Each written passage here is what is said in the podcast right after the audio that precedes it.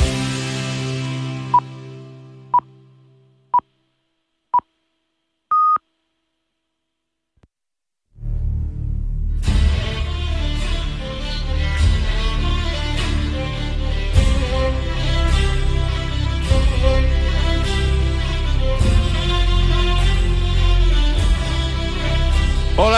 Amigos y muy buenos días. Una semana más al programa Tenazón de Radio Marca, esta radio del deporte, esta radio que hace afición. Bienvenidos a este programa post Semana Santa. ¿eh? Concluyó esta semana de pasión que como todos presentíamos pues fue aprovechada por miles de aficionados para destacar nuestro deporte, bien fuera la pesca, los desechos al corzo, los descastes al conejo o las incontables tiradas al plato que ha habido y que sigue habiéndolos a lo largo de nuestra geografía nacional. Así que, como la vida sigue, nuestro programa también lo hace. Y antes de empezar, queremos dedicar a toda nuestra audiencia este programa 536, que ya vamos a dar comienzo, pero no sin antes saludar a quienes nos ayudan a realizarlo. Y que como hacemos semana tras semana, empezamos como siempre por Dulce María Rojo San José, la voz más dulce de Radio Marca Dulce. Muy buenos días. Muy buenos días. ¿Qué tal? ¿Cómo va tu espalda? Bueno, pues eh, voy un poquito mejor. Estoy ya eh, preparada para que me llamen cuando quieran. Ya me han hecho el preoperatorio, o sea, ahora esperar a que me llame mi cirujano, el doctor Pérez Bermejo, que se llama Diego, pero yo le llamo Salvador y al quirófano cuanto antes. Espero que dure poco la espera. Bueno, le mandaremos la grabación a, tu Salvador para que te tengan sus oraciones y te operen cuanto antes, ¿eh? que es mucha, mucha la gente que, semana tras semana nos pregunta por tu estado de salud. Y eso es bueno, eso es porque te aprecian y, te quieren y se interesan por ti. Bueno, pues tendré que agradecer ese interés y decirles a nuestros oyentes que he tenido la Semana Santa muy tranquila. Bueno, y pues nada más. Y que muchas gracias. Muchas gracias a todos. Dadas quedan. Eh, saludamos en los controles técnicos a Javi Fernández y a Chur Rodríguez y Jesús Pérez Baraja en la producción. Ya sabéis que os habla Leonardo de la Fuente Prieto que marcha ya directamente al sumario. Así que si Javi me baja un poquito el sonido de la música, ahí qué bueno, Javi, está todo.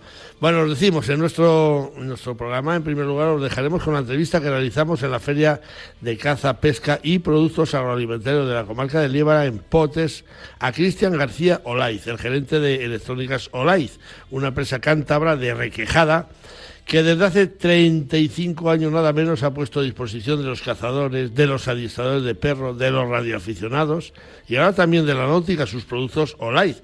Cristian es el gerente de esta empresa familiar que asiste a la mayoría de las ferias del sector español. Allí la habréis visto en un buen número de, ferias ¿eh? y así que no quisimos dejar la ocasión para conocer un poquito mejor sus productos más actuales de electrónica Olaiz. En la sección compañero del alma compañero hablaremos con Carlos Sánchez, director de investigación de la Fundación Altemisan. Las codornices están llegando a España y con ellas muchos de los colaboradores en el proyecto Cotunis están empezando a aportar unos datos que son esenciales para poder seguir cazando esta especie conoceremos un poquito mejor el proyecto Coturnis que patrocina Mutuasport y también si hay algún otro proyecto paralelo, como nos han dado a entender que de verdad nosotros no lo entenderíamos. Y cerraremos dejándoos con la entrevista que realizamos al jefe del Servicio de Caza y Pesca de la Junta de Castilla y León, Ignacio de la Fuente Cabria. La semana pasada yo mismo publiqué en el Mundo de Castilla y León un artículo mostrando el descontento de algunos pescadores ribereños del río Pisuerga Palentino, donde nos aseguraron que en él habían detectado saprolegnia en truchas y donde también aseguraban que habían muerto grandes ejemplares algo que desde la Administración el jefe de servicio nos aclaró y desmintió, ya que sus informes no coinciden con la versión que publicamos y firmamos en el mundo de Castilla y que acabó siendo trending topic o noticia más leída del día de. En fin, os contaremos la versión oficial de este tema. Este va a ser nuestro menú, que esperamos que sea de vuestro lado. Tomamos un poquito de aire y nos vamos con el santoral para este día 15 de abril, porque el calendario nos recuerda que se celebran los santos de Abundio, Anastasia, Cundo, Eutiquio, Leónidas, Quintiliano, Silvestre, Telmo y Victoriano. A todos muchas felicidades y yo especialmente me acuerdo de mi compañero de pesca y también de caza, Abundio Gallego Redondo, que nos dejó hace ya unos años y con quien tan buenísimos y gratos momentos eh, pasé con él. Aire libre, ríos limpios, montañas vivas. Un mundo rural donde redescubrir las cosas importantes de la vida. Vente, a un paso tienes el paraíso del siglo XXI. Zamora, enamora. Patronato de Turismo, Diputación de Zamora. Bueno, nos vamos cerca de Zamora, nos vamos hasta Galicia porque, porque ahí se ha celebrado la quinta prueba de perros de rastro atraillados sobre jabalí salvaje el pasado fin de semana tuvo lugar la quinta edición de la prueba de perros de rastro atraillados sobre jabalí salvaje bajo la organización de la Federación Gallega de Caza en A Coruña, contando con la inestimable colaboración de las sociedades de caza de Subia, Urogallo y Valdoviño. La prueba en esta edición contó con el aliciente del reconocimiento al cazador Gabriel Bouza Arnosa, que a sus 100 años de edad sigue siendo un ejemplo del valor que tiene la actividad cinegética. Ya en el campo de la competición, esta prueba fue la primera puntuable para la Copa de Galicia, además de clasificatoria para el primer campeonato de España de perros de rastro atraillado sobre jabalí salvaje, que también se disputará por tierras gallegas. La prueba contó con 53 monteros y perros inscritos, entre ellos 13 jovencísimos menores de 18 años aficionados a esta modalidad. En la fase final, el binomio formado por la perra mestiza de nombre Mulata, propiedad de Ángel Rey, obtuvo la mayor clasificación. Jesús Otero Iglesias con jaque fue el segundo clasificado, mientras que Cristiano Pacheco García con la perra laica ocuparon la tercera plaza. En la clasificación juvenil, el campeón fue Eric Iglesias, que participaba con Chata. La plata para Hugo Caruncho con Pinta y el bronce para la montera Alejandra Arnoso con Anglo. Enhorabuena a todos los participantes. Enhorabuena a todos y en especial a ese cazador de 100 años de edad. Oh, ¿Quién llegará? Concluimos con tiro al plato al más alto nivel. El campo de tiro del Centro de Alto Rendimiento de las Gavias en Granada acoge este fin de semana el Campeonato de España Absoluto de Tiro al Plato en la modalidad de foso universal. El campeonato está programado a la distancia de 200 platos y otorgará trofeos en la modalidad individual y por equipos, siendo además valedera para conformar el ranking nacional de foso universal. Asimismo, este fin de semana en el Club de Tiro de Pinto, en Madrid, tendrá lugar el Gran Premio Internacional de la Asociación de Tiradores de Plato de España, competición también de la modalidad de foso universal, que contará con un máximo de 180 tiradores y que está programada a 200 platos. Esta tirada concederá 12.000 euros en premios. Así pues, suerte y al plato para todos los participantes en estas dos importantes competiciones de tiro de este fin de semana. Pongan atención, señores, y no lo pierdan de vista. Voy a cantar un corrido que es el del electricista. Bueno, no, no, no la vamos a dejar salir entera toda la canción, este corrido del electricista. Vamos a hablar con Cristian García Olay, que es el gerente de la empresa de productos electrónicos Olay, que tan empleados son en la caza y ahora también en la pesca. Coincidimos con Cristian García en la Feria de Potes, una más de las muchas ferias que acude esta empresa familiar al año en España, y quisimos conocer parte de esos productos que comenzaron a fabricar hace 35 años nada menos y que son ampliamente usados por los aficionados a nuestros deportes. Os dejamos con la entrevista realizada a orillas del río Deva durante esa feria de caza, pesca y productos agroalimentarios de la comarca de Liebra, que yo espero que os guste. Pues Cristian García Olaiz, buenos días, bienvenido al tenazón de Radio Marca y gracias por atendernos en Potes. Tenemos por ahí atrás, lo vais a oír más de una vez, tenemos un perro que debe ser un hijo de Potes, porque ha salido un vecino y dice, no se calla, me tiene loco. Cristian, buenos días. Hola, buenos días, Leonardo, ¿qué tal? Bueno, responsable de Electrónica Olaiz, ¿eh? 35 años que estáis ahí surtiendo a toda España desde Cantabria y, y desde con diferentes productos, cuando yo creo que empezaste con, con las emisoras de radioaficionados, luego los collares educativos, 35 años, ¿eh?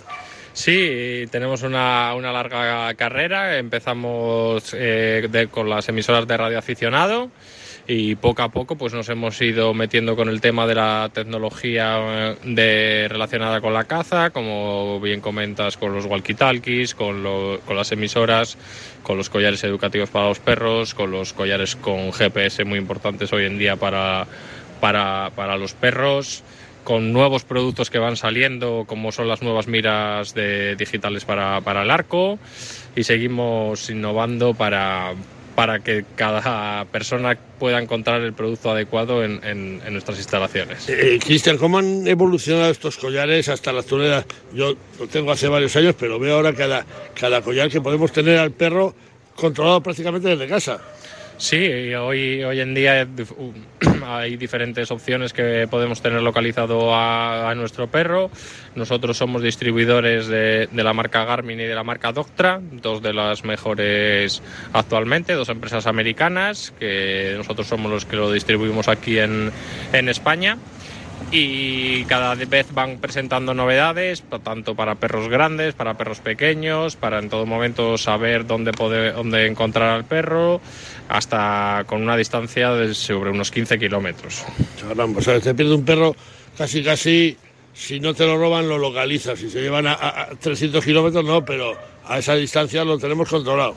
Sí, sí, lo que para lo que digamos que, es la funcionalidad eh, exclusiva para, para el tema de la caza, estos productos son específicos para ello porque más de esta distancia no, no, se suele ir ningún, ningún perro y de todas maneras hay opciones como antenas para el coche para poder localizarlo, incluso hasta 30 kilómetros eh, con, con este tipo de, antenas. Es curioso que estemos hablando de collares para controlar perros y tenemos aquí este perro que no se calla, que os prometo que ha salido un vecino y dice, me tiene hasta, hasta hasta donde se descargan los camiones del perrito, que no deja de ladrar, bueno, sus razones tendrá. Eh, Cristian, vosotros estamos en potes, esto saldrá cuando salga, poquitos días después de la feria, pero, pero no falléis a una feria, ¿eh? la semana pasada en Madrid está en potes, yo qué sé, ¿dónde, dónde, ¿qué os queda por ir de alguna de las ferias que hay en España? Que no es donde más se venden las ferias, ¿no?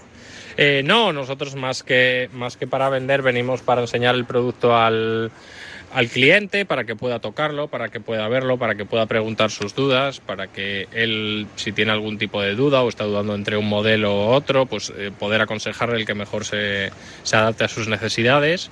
Y pues, con esto lo que, lo que intentamos es dar visibilidad al producto, conocer, que la gente nos conozca, nosotros conocer gente, que la gente nos, la gente, mucha gente nos dice, pues mira, yo tengo este producto y yo mejoraría esto. Entonces nosotros eh, todo ese tipo de contacto con el cliente nos viene muy, muy bien, tanto para nuestro propio feedback como para saber lo que está buscando el cliente en cada, en cada momento. Si supieran los oyentes que estamos a la orilla de un río truchero como es el Deva, precioso, limpio, transparente, en una calle peatonal que han pasado ya cuatro coches que no sabemos cómo lo hacen, porque es una calle peatonal y que nos está mirando la gente que, que Qué bonito, Cristian. Era para poner una cámara esa de fototrampeo, de esas que están de moda están y que vosotros tenéis, que el otro día lo vi en Madrid, que la gente no deja de fijarse en esas, en esas cámaras. Hoy habíamos hecho unas cuantas fotos, ¿eh? Sí, la verdad que estamos en un paraje idílico, junto al río, escuchando los pájaros, escuchando algún perro también. Pero la, verdad que estamos en un, en un sitio increíble como, como es como puedes encontrar en toda Cantabria. Y sobre todo, sí, como comentas, las cámaras de fototrampeo cada vez está mucho más de, moda, la gente lo utiliza tanto para saber por dónde están los animales para fuera de, fuera de la veda y, hay mucha gente que lo utiliza por seguridad, para tener su finca controlada, porque podemos estar recibiendo las fotografías desde nuestro teléfono móvil si nosotros vivimos en la ciudad y tenemos un, un terreno en el campo o viceversa. Entonces tanto para funcionalidades de seguridad como sobre todo para lo que están diseñadas, que es para el fototrampeo, eh, son ideales. Tenemos, hemos presentado este nuevo año una, una novedad, que es la cámara, la IOCUS, eh, la IO 7000W, que viene incluida con un panel solar, que con esto podemos tener hasta un año y medio de duración de, de la batería sin tener que, que, ir a la cámara a cambiarle las pilas. Sí, bueno. Recordamos que estamos hablando con Cristian García de Electrónica Live eh, sobre esos productos electrónicos puestos al servicio de cazadores, pescadores y amantes de la naturaleza. ¿Y, qué me dices? Has hablado antes de la caza con arco, ¿también tenéis eh, miras digitales para arco? Sí, sobre todo el tema de la, de la, caza con arco se está poniendo de moda, es un, es un mercado en auge y entonces está ahí, tenemos estas miras digitales de, de arco que, que presentó Garmin que con ellas tenemos incluida la mira y un telémetro que podemos estar calculando eh, la, distancia del objetivo que queramos, que queramos disparar, nos va, nos va a calcular la inclinación, nos va a hacer nos lo va a hacer para que no fallemos, nos lo va a poner chupado para que no haya excusas de no, es que no tengo una buena mira. Si tienes esta mira, donde apuntes no se te va a escapar. Si lo cogen los IUS, esto, la historia de América habría cambiado mucho, ¿no? Sí, sí, no, la, la verdad que es que es una, es una maravilla, la gente que lo, que lo ha probado está muy contenta. Eh, dicen que es, la fiabilidad es, es, muy buena y que no hay, y que no hay error. Cristian, el servicio técnico es propio, es vuestro, ahí es donde se notan esos 35 años que lleváis eh, en el sector, asesoramiento, venta, posventa, recambios. Eh, todos los productos tienen su garantía y asistencia asegurada, ¿no? Sí, nosotros todos los productos que, que vendemos tienen tres años de, de garantía. Eh, una vez que pasa la garantía, nosotros nos seguimos haciendo cargo del producto, no dejamos al cliente nunca, nunca con las manos al aire y por eso tenemos nuestro servicio técnico propio, donde lo lo que nos caracteriza es la rapidez y sobre todo, más que la rapidez, la eficacia. Lo importante es que mandes una cosa a reparar o que la traigas a reparar y no tengas que estar mandando dos o tres veces porque no se ha solucionado. Entonces, sobre todo, aparte de la rapidez, es la calidad del, servicio que, ofrecemos para collares GPS, para emisoras, para todo tipo de collar educativo, incluso para las cámaras incluso para la náutica, porque también el otro día en Madrid yo me di cuenta que tenéis ya también eh, productos, eh, dispositivos eh, náuticos. ¿También tenéis esto? Sí, todo el tema de la náutica, tanto emisoras como sondas GPS para poder saber dónde están los peces en cada, en cada momento. radares, si tenemos una embarcación grande y, lo, y, lo, necesitamos, cualquier tipo de transductor para, de mayor calidad para nuestro dispositivo y nosotros tenemos tanto la, instalación como el, servicio de venta y de, posventa de este, de este producto. Bueno, amigo, pues eh, ya poco más, poco más que, decirte, que muchísimas gracias por, eh, por tu atención ¿eh? y esperemos que esto lo podamos sacar para adelante cuanto antes. Sabemos que estáis ahí, que estáis en todas las ferias. Te veremos próximamente en más ferias y gracias por estar con nosotros en la Cenazón y porque siempre como dices tú, nos habéis atendido magníficamente bien. Muchas gracias a ti, Leonardo. Allí estaremos donde haya una feria de, caza, allí estaremos, estaremos presentes y recordaros que todos nos podéis llamar al teléfono al 942 82 51 84 y a través de nuestra página web www.electronicaolive.com. Por dicho queda, amigos, muchísimas gracias y nada, el perro sigue ahí, le vamos a meter un, collar cualquier día de estos. Hasta luego, adiós. Mutuasport te protege mientras cazas para que no tengas que preocuparte por nada. Seguros del cazador, cotos de caza, monterías, batidas y ganchos, juntas directivas de cotos de caza, perros de caza, realas, guardas de cotos de caza, competiciones. Mutuasport, siempre pensando en la seguridad del cazador y de la actividad cinegética. Infórmate 915-340-444 o en mutua.mutuasport.com. Bueno, como cantan las codornices. algunos se le tiene que estar haciendo ya el culo gaseosa. Eh, desde hace unos pocos días las primeras codornices han entrado en nuestro país para alegría de cazadores, pero también para quienes forman y formamos parte del proyecto Coturnis, que ampara la compañía Mutua Sport y la Fundación Artemisan. Vamos a hablar con Carlos Sánchez, director de estudios e investigación de Artemisan, para que nos cuente qué es y cómo marcha este proyecto y si como nos han dicho, y algún otro proyecto Coturnis paralelo, o se ha intentado crear algo similar, algo que de verdad nosotros no acabaríamos de entender. Eh, Carlos Sánchez, muy buenos días, bienvenido a Telazón de Radio Marca. Buenos días, Leo, se me ponen los pelos de punta al escuchar las codornices. Ya te digo, y a mí también, que las estuve, las estuve reclamando el, sábado y ya, y ya las tocamos, ya tocamos pluma. Bueno, que, que, ya las tenemos aquí en nuestros campos, estamos los anilladores capturando las primeras para aportar datos a ese producto, proyecto Coturnis. Cuenta nuestra audiencia qué es el proyecto, que ya va, yo creo que por el tercer o cuarto año, ¿no? Así es, sí, es, empieza en el 2020, aunque bueno, también viene de otras iniciativas eh, que estaban en marcha anteriormente. Es un proyecto de ciencia ciudadana para el seguimiento, gestión y conservación y caza, por supuesto, sostenible la codorniz. Es un proyecto de mutua, como has dicho, y están englobadas todas las federaciones autonómicas y toda la gente que, que le interesa la codorniz. ¿Quién, quién puede formar eh, parte de este proyecto Coturnis, que yo digo de caza ciudadana, y, con cuántos eh, miembros cuenta actualmente? Bueno, pues mm, como decía antes, bueno, puede participar cualquier cazador, gestor o particular que le interese la, la.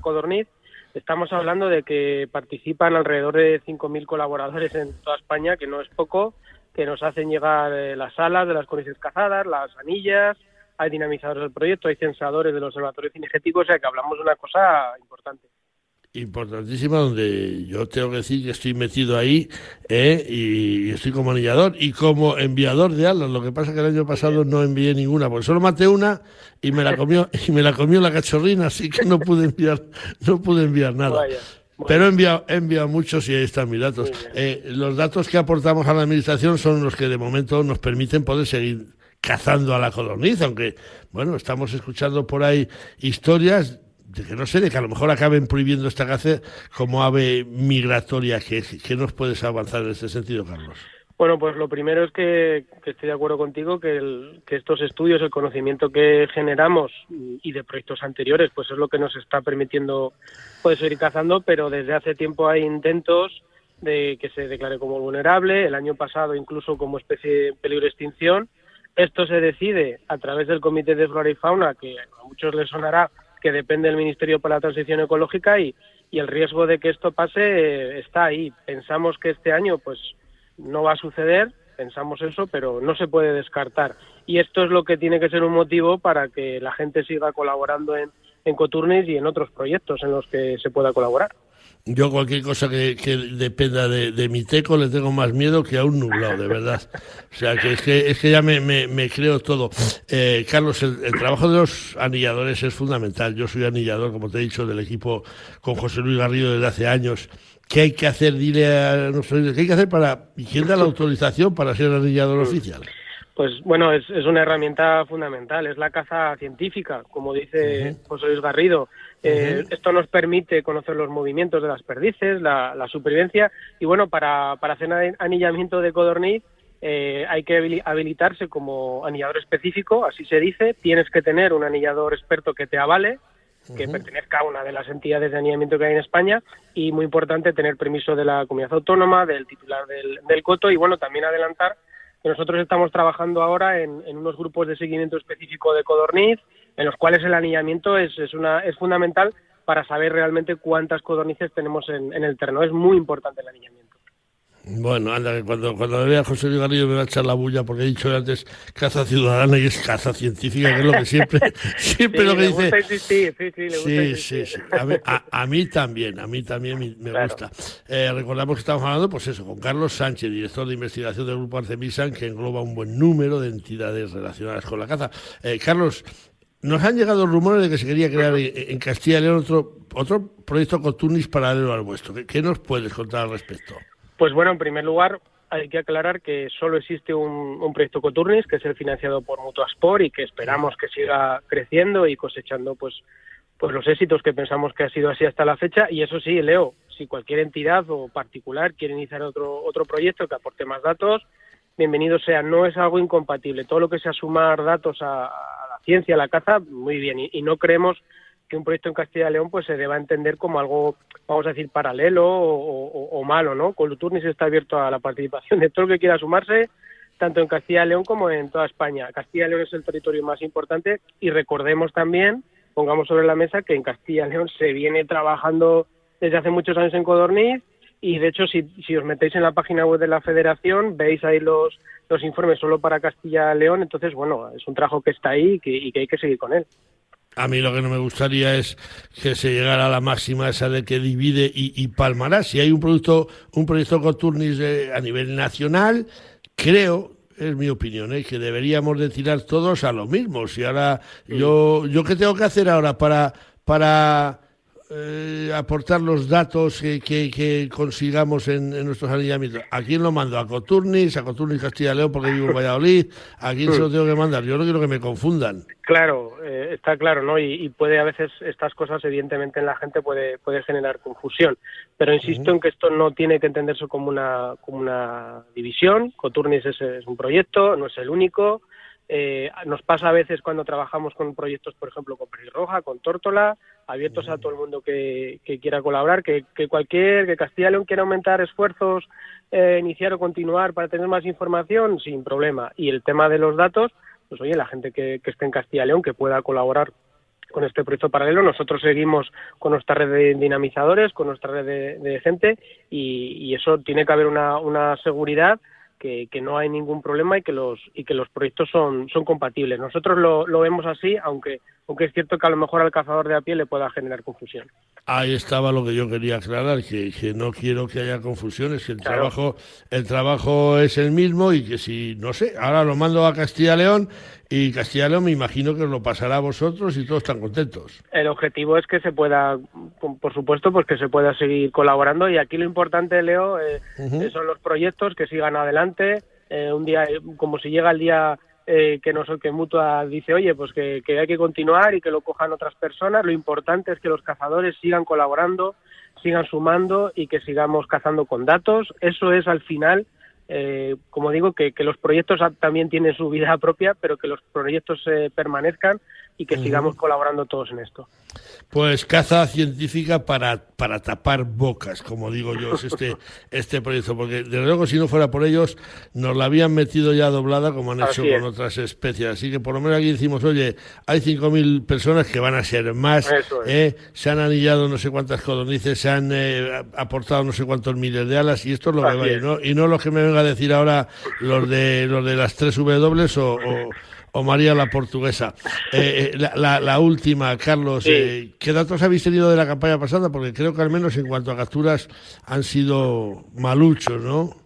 Pues a ver, es una pregunta muy interesante. En líneas generales, pues ha sido un año malo en cuanto a capturas, no catastrófico, evidentemente por las altas temperaturas que hubo, que hicieron que las codornices se movieran más al norte, a zonas un poco de regadío, que se fueran a Francia, pero sí es curioso que cuando ven los datos vemos que hay zonas que se mantuvieron las capturas, en, el Valle del Duero, en, el Ebro, y bueno, en la meseta norte en general y centro-sur de España mal. Entonces, fue un año malo, pero tampoco catastrófico. Y también me gustaría agradecer a toda la gente que salió, que aunque hubo muy pocos días de caza, aunque se mataron, yo, yo maté, creo que fueron tres o cuatro, Leo. Eh, cogimos las alas, las enviamos, de verdad, es una, hemos recibido más de 8.000 alas y con el mal año que fue, la verdad que la gente chapó, me quito sombrero. Bueno, pues nada, seguimos animando a que los cazadores eh, este año que ya que ya lo tenemos ahí a, tres o cuatro meses, eh, que, aporten sus alas y, los anilladores, bueno, vamos a seguir ahí pidiendo a ver si las sabemos engañar, que qué bonito, qué bonito es cuando viene. Eso es, eso es, eh, vamos, te, te, sale el corazón, el que, el que no lo haya hecho no lo entiendo, pero no lo entiende, pero se te sale el corazón cuando la tienes ahí al ladito. Yo seguramente que este sábado vuelvo con José Luis Garrido a ver si trincamos tres o cuatro. Eh, Carlos, que muchísimas gracias por habernos atendido, por haber aportado más luz y ahora, pues eso, a seguir trabajando y aportando esos datos que, como decíamos antes, son imprescindibles para poder seguir cazando a esa especie que a mí no me quita de la cabeza que es de las más bonitas, más bonitas de, cazar. Así que muchísimas gracias, buenos días y enhorabuena a Mutuasport y al CEMISAN por, por apoyar este tipo de proyectos. Gracias a vosotros por vuestro apoyo, Leo. Un abrazo. buenos días. Beretta 694 Pro Sporting. Desarrollada y probada con el Beretta Shooting Team, 694 es la plataforma de superpuestas concebida expresamente para el tiro al plato con un objetivo bien concreto, ayudar al tirador a hacer algún plato más. Gracias a una cuidada labor de diseño mecánico y ergonómico, la 694 de Beretta es una superpuesta perfectamente equilibrada, que se abraza y se encara de forma natural e inmediata y con un swing perfecto y fácil de controlar. Más características de la 694 en nuestra página web www.beretta.com. Bueno, pues suena la sintonía de la sección legal del programa, de la sección Pleitos Tengas y Ganes con nuestro abogado Santiago Ballesteros, a que ya le damos los buenos días. Santiago Ballesteros, muy buenos días. Muy buenos días, amigo Leo y amigos oyentes. A ver, una pregunta que te llega desde Cataluña, desde Salou. Eh, Juan Gámez dice que ha comprado un precinto para un corzo y que cuando ha ido al coto se ha encontrado con un montón de cazadores a los que le da la impresión de que les han vendido el mismo corzo y el mismo precinto el mismo día. Juan se siente, entre comillas, estafado y, te pregunta qué puede hacer. Pues fue buena pregunta. ¿eh? A río revuelto ganancia, ganancia de, de, de, pescadores, sin escrúpulos. ¿eh? Sí, sí. Bueno, pues lo que le pasa a este señor, pues no es una cosa infrecuente. Y es cierto que, que raras veces se suelen judicializar este tipo de engaños, entre comillas, o este tipo de estafas, entre comillas, donde lo que ocurre es que se juega con la ilusión de la gente ¿eh? y al final, pues ni existe el corzo ni existe el precinto. ¿eh? Y, bueno, pues aquí nos encontramos con dos escenarios. ¿eh? Desde luego, si al señor le han vendido una cosa que realmente pues no existe o se la han vendido a más gente, pues luego estamos ante un incumplimiento civil. Es decir, es como si yo le vendo un piso dos veces a, la misma persona. ¿eh? Aunque hay, lógicamente, hay una diferencia grande, pero bueno, para que los oyentes, lo entiendan. ¿eh? Eso, desde el punto de vista civil, el, perjudicado ¿eh? pues puede optar por, por pedirle a este señor que, que le devuelva sus dineros ¿eh? y, que, y que además le indemnice por los daños y perjuicios que hubiera tenido, incluso, por ejemplo, el desplazamiento, los gastos que hubiera hecho, etcétera, etcétera. Pero puede ocurrir también, ¿eh? y no es infrecuente, cada vez más frecuente, eh, y cada vez son mm, mayor el número de, delitos que se cometen por Internet, que nos encontremos incluso con, estafas. ¿eh? Entonces, eh, la estafa necesita fundamentalmente dos requisitos. Primero, que haya un engaño bastante y que como consecuencia de ese engaño se produzca el desplazamiento patrimonial, es decir, se produzca la entrega de un dinero ¿eh? a cambio de humo, a cambio de nada, a cambio de un engaño. ¿Eh? Entonces, eso es un ilícito penal, es el delito de estafa, que está castigado con penas de seis meses a tres años de prisión. Entonces, bueno, pues dependiendo de las circunstancias del caso, pues nos encontraremos en un caso o en otro. Bueno, pues yo creo que Juan Gámez ha, quedado respondido y yo también. O sea que, que ha pasado, sabemos que ha pasado de, vender tarjetas para cotos para la codorniz.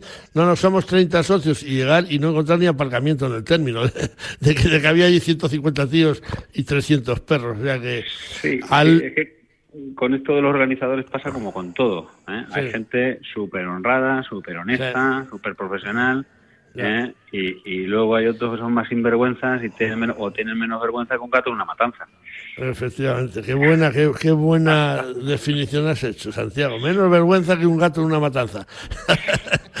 Muchísimas gracias, Santiago, y el, a nuestra audiencia le decimos que consejo más certero con Santiago Bestero. La semana que viene más, Santiago.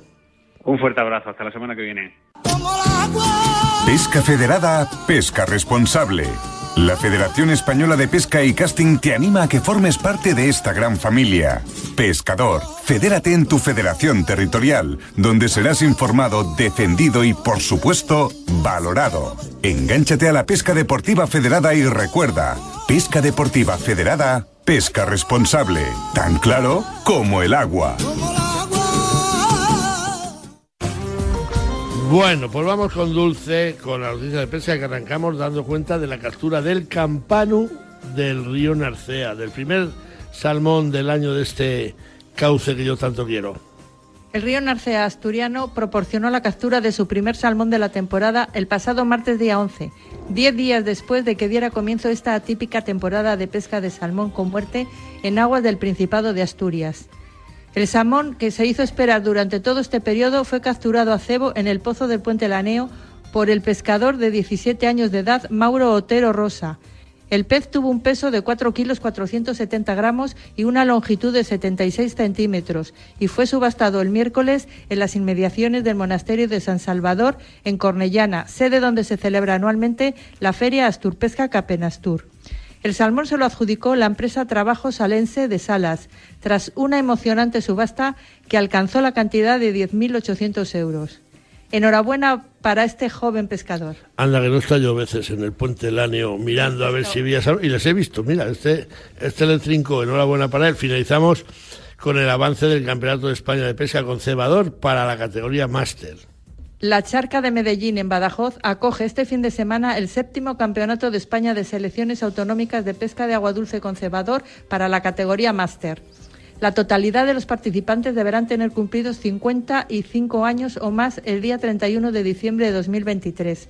Este séptimo campeonato nacional es clasificatorio para seleccionar a los miembros que representarán a España en el Campeonato del Mundo de 2024, siempre que España participe en él, y también servirá para ascender o descender a la categoría de pescador de alto nivel.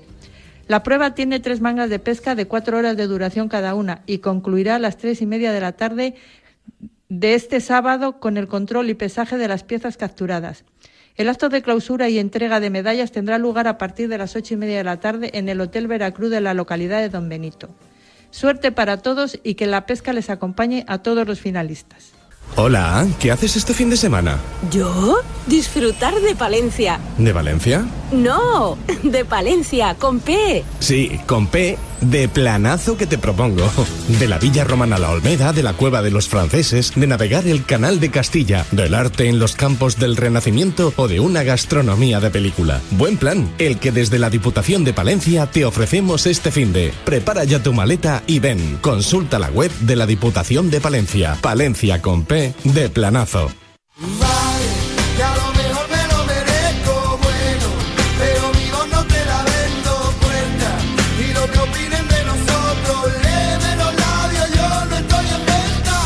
Vale, bueno, pues Ignacio de la Fuente Cabria es el jefe del servicio de caza y pesca de la Junta de Castilla y León y queremos hablar con él porque la pasada semana nos hicimos eco en el periódico El Mundo de Castilla y León de una noticia que yo mismo firmé y que fue trending topic sobre la aparición de saprolegnia y también de truchas muertas en el río Pisuerga tal y como nos aseguró el presidente del Club de Pescadores de Herrera de Pisoga, José Salazar.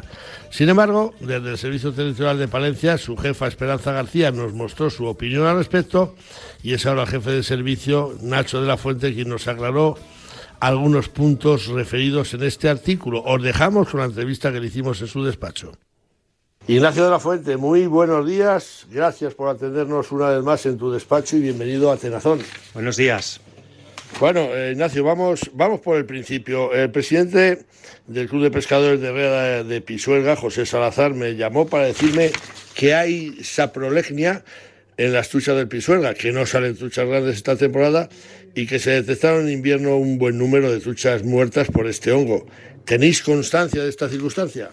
Pues no, no, no nos consta esta circunstancia. De hecho, eh, tenemos un protocolo de detección de mortandad de peces en todos los ríos de Castilla y León y ante cualquier incidencia o evidencia de que se ha detectado una mortandad anómala, eh, activamos rápidamente un protocolo que consiste en el rescate de esos peces afectados y en la remisión de esas muestras a, laboratorios especializados en análisis, en análisis eh, ictiogénicos.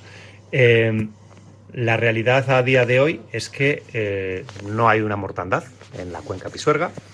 Eh, lógicamente la saprolegnia, que para poner un poco en antecedentes a nuestros oyentes, es un ser vivo del un homiceto del género procariota, realmente podríamos decir que es una especie de nuevo hongo nuevo hongo que lo que hace lo que es es un parásito de debilidad, es decir, afecta a individuos, a todos los peces dulceacuícolas que puedan haber sufrido algún tipo de estrés, estrés por falta de alimentación, por cambio brusco de temperatura, por cambios en los pHs o en las concentraciones de oxígeno y entonces lógicamente puede afectar a ese tipo de peces. También eh, tenemos eh, evidenciado que algunos peces que han sufrido heridas, por ejemplo, como consecuencia de intentos de depredación por parte de cormoranes, de bisones americanos, o simplemente el raspado que hayan tenido con algún tipo de, piedra o de roca en el, en el, lecho fluvial, en esas heridas sí que puede haber una mayor propensión a la aparición de, eso, de ese tejido algodonoso que es la evidencia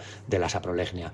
Eh, pero desde luego lo que debemos decir es que saprolegnia hay en todos los ríos de Castilla y León es un hongo endémico. Eh, los que se dedican a la acuariofilia saben muy bien que la saprolegnia también les puede aparecer en cualquier acuario y que lógicamente es un hongo con el que hay que convivir. Pero desde luego rotundamente desmentir cualquier tipo de mortandad masiva o afección significativa a las masas trucheras de la provincia de Palencia. Bueno, pues los pescadores ribereños sí se quejaban de esto, de que no están saliendo eh, truchas grandes esta campaña. Grandes nos referimos a de mayores de 40 centímetros como eh, salían el año pasado. Y bueno, dicen que han visto truchas muertas en diciembre, desde diciembre para, para acá. vosotros decís que no habéis encontrado estas truchas muertas y lo que es cierto es que yo no he visto tampoco ninguna foto de truchas muertas. Pues no, yo lo, lo desmentimos desde la Administración rotundamente por lo que decimos. Tenemos un protocolo y unos agentes medioambientales y celadores de medio ambiente de primer orden y máximo en estas comarcas de Aguilar y Herrera de Pisuerga, que en el momento en que hubiera aparecido cualquier tipo de mortandad hubieran dado la primera señal de alerta, porque además es gente hiper implicada y está a pie de río todas las mañanas. Sí que me consta que efectivamente los guardas de la zona de señal de Pisuerga, de Aguilar, de Alar, de Nogales o del Canal de Castilla, a mí me han asegurado que no han visto ninguna eh, trucha muerta. ¿Cuándo habéis hecho los últimos recuerdos y, qué medidas daban estas, estas truchas, los últimos recuentos? Bueno, pues eh, como saben nuestros oyentes y si no se lo recordamos, en Castilla y León tenemos la red de seguimiento de las poblaciones acuáticas que consiste en que cada otoño se recorren más de 250 estaciones de muestreo puntos de control cada otoño en los meses de septiembre a noviembre, en los cuales en unos tramos de 100 metros se acotan con redes y se realiza mediante técnicas de pesca eléctrica totalmente inocuas para los peces, unos muestreos para eh, evidenciar eh, la biomasa y el tamaño de los peces que hay en ese tramo de río. Eh, año tras año se comparan. Más aún, en el caso de la provincia de Palencia, aparte de estos muestreos de otoño, en determinadas estaciones realizamos unos muestreos de primavera y muy concretamente en la cuenca Pisuerga se realiza un muestreo en el Coto de Y aguas abajo del muro de, de Aguilar de Campo. Eh, estos muestreos, pues lógicamente han evidenciado que las poblaciones están dentro de los parámetros normales, han aparecido truchas de todos los tamaños, trucha grande, trucha pequeña, si bien es verdad que en primavera es más difícil detectar trucha grande, porque lógicamente, como bien sabéis, esta primavera los calados, la, profundidad de la lámina de agua ha sido más baja que en primaveras anteriores y entonces los peces grandes huyen de estas láminas de agua bajas, que es donde tenemos las estaciones para pescar mejor. se empozan y es más difícil hacer la, la, pesca eléctrica. Recordamos que estamos hablando con el jefe de servicio de caza y pesca de la Junta de Castilla y León, Ignacio de la Fuente. Ignacio, eh, en cuanto a, las repoblaciones, eh, José Salazar nos decía que el año pasado se repoblaron con trucha de una piscinfactoría de León y que tal vez eh, fueran ellas las, portadoras de este hongo que ahora, bueno, pues parece que se ha detectado un poquito más la presencia del río Pisoga. ¿Cabe esta posibilidad? Totalmente falso, totalmente falso. Eh, desde la Junta de Castilla y León, evidentemente, tenemos dos centros de referencia de trucha común, que son Vegas del Condado en la provincia de León y Aliseda de Tormes eh, para los tributarios eh, del Duero de la Cuenca Sur en la provincia de Ávila. y en ellos lo que tenemos es un pool de conservación de las líneas genéticas que tenemos para emergencias o para realizar repoblaciones en aquellos lugares donde pudieran detectarse faltas o fallos de poblaciones de trucha. Rotundamente no, es falso. En la cuenca Pisuerga no se han hecho las repoblaciones citadas, ni mucho menos en esos tramos concretos que señala este pescador. Y desde luego también un mensaje de tranquilidad y de eh, total confianza en estos centros sitiogénicos. Estos centros sitiogénicos, como debe ser, mantiene una profilaxis, una sanidad animal eh, inquietante, una sanidad eh, eh, escrupulosa, utilizando desinfectantes y fungicidas de tal forma que cualquier pez que pudiera salir eventualmente de esa piscifactoría para hacer una repoblación es apto sanitariamente, ni mucho menos va a contagiar ningún tipo de enfermedad al resto de fauna acuícola. Bueno, yo mm, tengo que decir que yo he pescado con José Salazar, es amigo, he pescado en varios áreas del Pisuerga Palentino. Sí, hemos cogido truchas grandes eh, y este año pues cuesta trabajo encontrarlas de más de 35. ¿Van a estar todas empozadas, todas las truchas o, o a lo mejor faltan truchas grandes? Bueno, pues sorprende, sorprende la afirmación de, este pescador, porque desde luego, y así lo ha evidenciado la Feria de San José celebrada en Saldaña eh, hace 15 días en la cuenca Carrión, ha evidenciado la captura de truchas de más de 58 centímetros hasta 65 centímetros en eh, aguas eh, de acceso libre de la, de la cuenca Carrión, en el Coto de Saldaña, en el Arex Saldaña, incluso en el EDS de Pino del Río.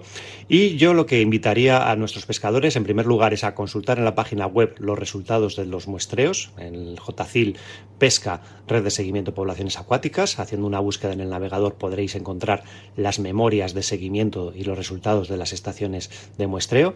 Y desde luego también invitar a esta persona, si así tiene a bien, a que nos acompañe a realizar los próximos muestreos que realizaremos en la cuenca Pisuerga. Yo, de hecho, además, eh, como testigo de primera mano y manipulador de estos peces, puedo presumir que en el AREC de Salinas estuvimos haciendo un muestreo en los meses de otoño y han salido truchas de un kilo, kilo 200, kilo 300 y que lógicamente atestiguan el buen estado de salud de la cuenca Pisuerga y desde luego que hay una población muy digna, muy digna y nada que envidiar con otras subcuencas. Total, que no le preocupa sobremanera a, la administración esta situación del río Pisuerga. Pues no, eh, lógicamente esa prolegnia, como hemos dicho, es un hongo endémico de los ríos españoles, es decir, endémico cosmopolita, podríamos decir. Existe en todos los ríos españoles.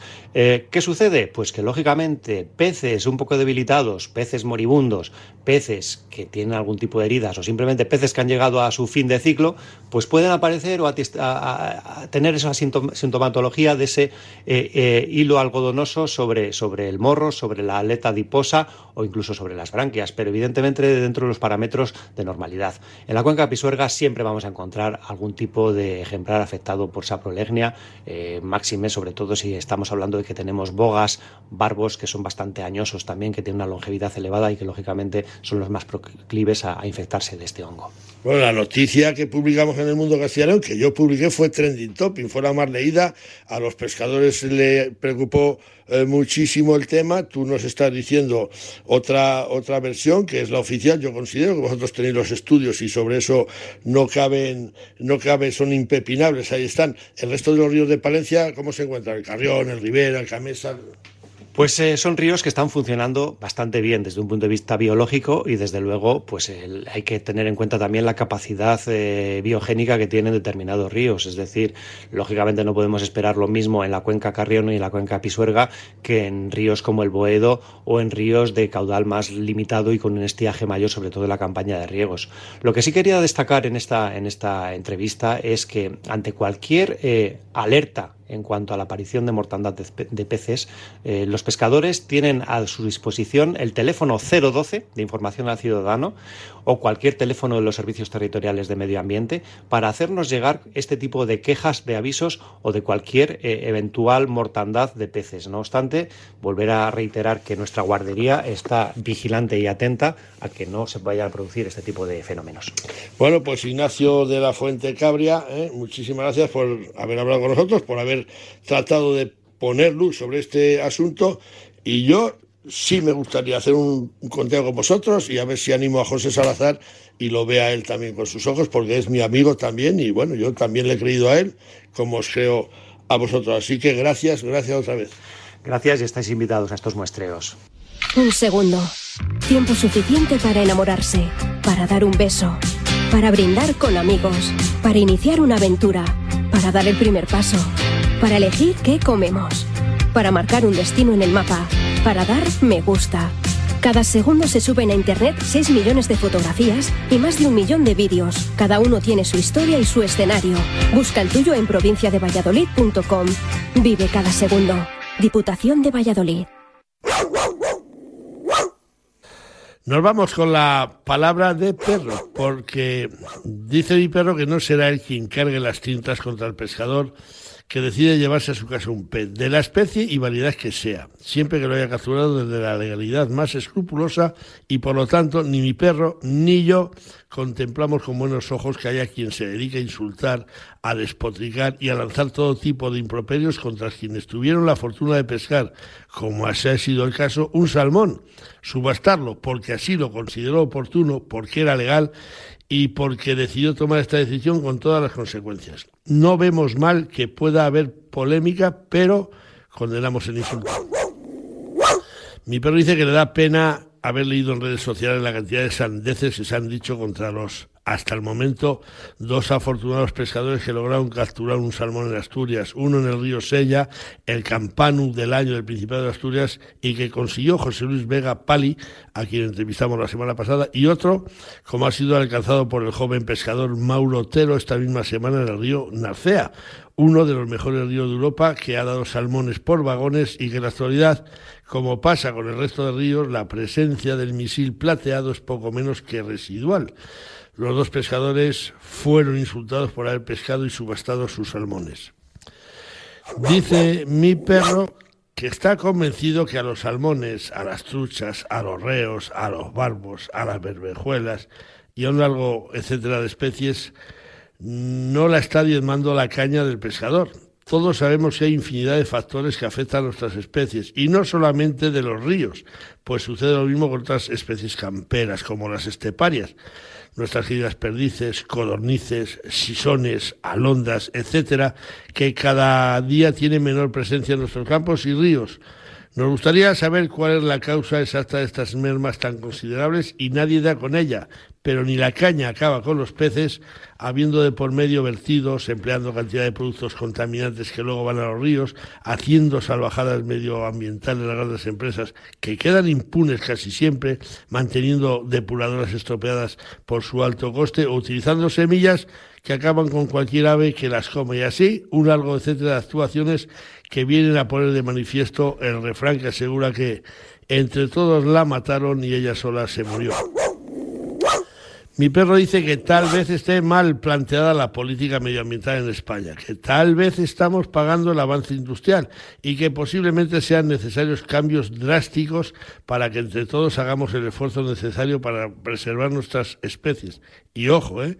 que algunas, como la de caza mayor, se están multiplicando, pero jamás culparemos ni insultaremos al pescador que se lleva dos truchas a su casa desde la legalidad o decide matar un salmón pescado debidamente. Y siendo francos, y con la mano en el corazón.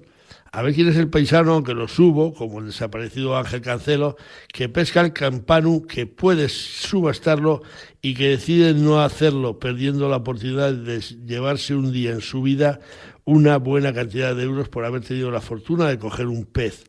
Una golondrina no hace verano y un pescador no esquilmará jamás un río. Yo al menos, que la mayoría de las ocasiones soy, y a mucha honra, pescador sin muerte, Así lo contemplo, aunque me consta que algún purista acabará insultándome. Ha dicho mi perro. ¿Sabes lo que es la caza? Pues la caza, además, es... Protección de cultivos y ganado. Es seguridad en las carreteras. Es equilibrio entre especies. Es una oportunidad para el medio rural. Es parte de nuestra esencia. Pensemos sin clichés ni tabús sobre la caza. Una actividad necesaria y sostenible. Junta de Castilla y León. Bueno, pues vamos con esta semana un espacio natural como es la Reserva Regional de Caza de Urbión. La Reserva Regional de Caza de Urbión fue creada por Ley 2 1973 de 17 de marzo. Situada en la zona norte de la provincia de Soria, limita al norte con la comunidad autónoma de La Rioja y al oeste con la provincia de Burgos. La Sierra de Urbión es la cabecera de la cuenca del Duero y se encuentra en el sistema ibérico. La Reserva Regional de Caza de Urbión incluye a 28 municipios y es eminentemente forestal en el oeste, ganadero forestal en su centro y forestal en repoblación y ganadero en recesión en su parte este. Al recorrer sus caminos y sendas, descubriendo sus pueblos, valles y montes, bien sea a pie, a caballo, en bicicleta o en coche, tendremos la sensación de que allí el tiempo ha pasado muy, muy despacio. En la Reserva Regional de Caza de Urbión, la observación de la fauna y flora es una apasionante actividad que podremos realizar y que resulta muy entretenida. En cuanto a la fauna, dada su extensión y variedad orográfica, climática y botánica, nos permite albergar diversos hábitats típicos de distintas especies. En la caza menor citaremos la perdiz roja, paloma torcaz, tórtola común, codorniz, aves acuáticas. La paloma y el zorzal se cazan en pasos tradicionales y la perdiz roja solo en determinadas circunstancias por cazadores locales. Las posibilidades cinegéticas de la reserva son muchas y variadas, tanto para los amantes de la caza rececho o de las batidas. Todo ello en unos parajes de gran belleza que nos proporcionarán unas inolvidables jornadas de caza. La caza del corzo nos ofrece la posibilidad de descubrir la belleza de los amaneceres y atardeceres en paraje como La Cebollera, Piqueras, Diustes, La Vega y Lería, esperando que aparezca el trofeo deseado. Y otro tanto ocurre con la caza del ciervo, que en la época de celo se nos mostrará en todo su esplendor en los cuarteles 1, 2, 3 y 4, y también con el imprevisible jabalí que nos hará recorrer los bosques buscando las mejores batidas. Y al finalizar las cacerías, cazadores y acompañantes pueden disfrutar de estos mismos parajes realizando mm, todo tipo de actividades enmarcadas dentro del ocio y del turismo rural que completarán su estancia en este valioso rincón de la montaña soriana. Destaca el Urbión la elaboración artesanal de embutidos, sobre todo el chorizo ocular y sus jamones. Y conserva sus festejos populares acompañados con espléndidas calderetas. Y para los amantes de la pesca, estos tendrán la posibilidad de comprobar su destreza tratando de engañar a las truchas que pueblan sus aguas. Por cierto, lo recalcamos, la gastronomía de la zona de la Reserva Regional de Caza de es exquisita, a base de comida casera, cazas, setas y productos de la tierra regados pues con un buen vino de la Ribera del Duero. Mi tierra sabe a vendimia, a jamón curado, a leche fresca, a verdura tierna, a trigo dorado, a pan reciente, a rico asado. Mi tierra tiene mil sabores auténticos porque mi tierra es tierra de sabor. Disfruta de la marca de calidad de los productos de Castilla y León. Junta de Castilla y León.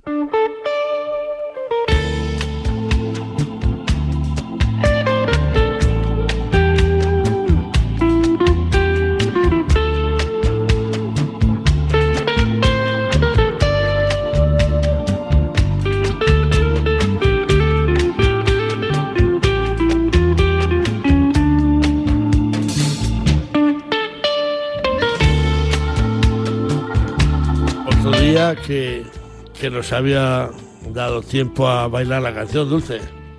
Bueno, es que yo no estoy para bailar esto últimamente. De eso te libras, porque si pudieras bailar... Cuando me recupere ya verás. Con tres minutos por delante ya te digo yo que te había pedido baile.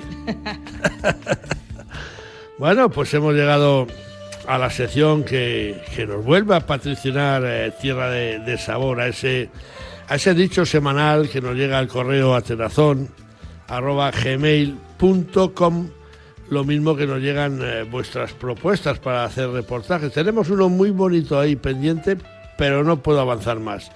Así que ahí nos llegó a atenazón.gmail.com como nos llegó este, este dicho que nos lo envió desde Loscos, en Teruel, Pompeyo y Hernández.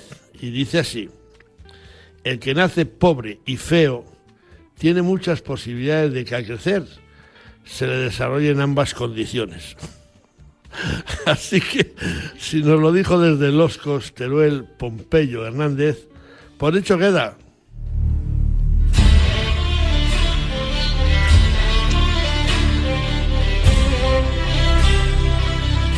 Bueno, pues hemos llegado hoy con, con mucho tiempo fresco por delante al final del programa 536 de Atenazón. Así que saludamos a quienes nos ayudan a realizarlo, a Javi Fernández en los controles técnicos, magnífico como siempre, a Chu Rodríguez y Jesús Pérez Baraja en la producción. Y llegados a este punto, adiós con el corazón, decimos desde Atenazón, dulce, rojo y Leo juntos. Dulce, ¿qué vas a hacer este fin de semana? Nada, tranquilidad. Tranquilidad y buenos alimentos. Nada que hacer, ¿no? A esperar. a esperar. A, ver, lo mismo estoy en el hospital, ya me llaman. Bueno, no. será difícil que te llamen. Sí, ya no, el domingo, para ingresar, para mañana operar. Bueno, oye, a ver si. El domingo me llaman. Si tu, Salvador, el doctor. Lo que eh, pasa es que no estarán trabajando los domingos. ¿Cómo es Diego Pérez Bermejo, tu Salvador? Sí, Diego Pérez Bermejo. A ver, te llama. Es la otra vez, pues fue. Me salvó. Bueno, si te arrimas un poquito más, te oímos mejor. Ah, bueno, quería decir que la otra vez que me operó, porque como soy la señora de las hernias, eso me llamó una médica. La señora de las hernias, en fin. Eh, esperemos que te llamen cuanto antes, seguro que lo van a hacer. Eh, yo, pues yo me voy a ir a Anillar Codornices con José Luis Garrido Martín, con mi amigo, que nos pasamos unos gratos y agradables momentos. ¿eh? El otro día tuvimos tres ahí, nos vacilaron, las tuvimos casi en la mano, pero se nos escaparon, pero íbamos a ir a por ellas porque somos miembros de ese proyecto Coturnis, queremos seguir colaborando y es, como he dicho yo antes, una caza científica para tapar bocas. Si no fuera por este tipo de labores, seguramente no nos dejaban cazar la codorniz. Así que animaros, hombre, y participar en, en el proyecto. Eh, dicho esto, pues, pues ahora sí que vamos a decir adiós, Dulce, que nos vamos. Pues la venga, hasta la semana que viene. Espero estar aquí y si no, pues ya volveré. Y si no, tendremos sustitución seguramente. Hasta la semana que viene, salud y un abrazo para todos. Adiós. Adiós.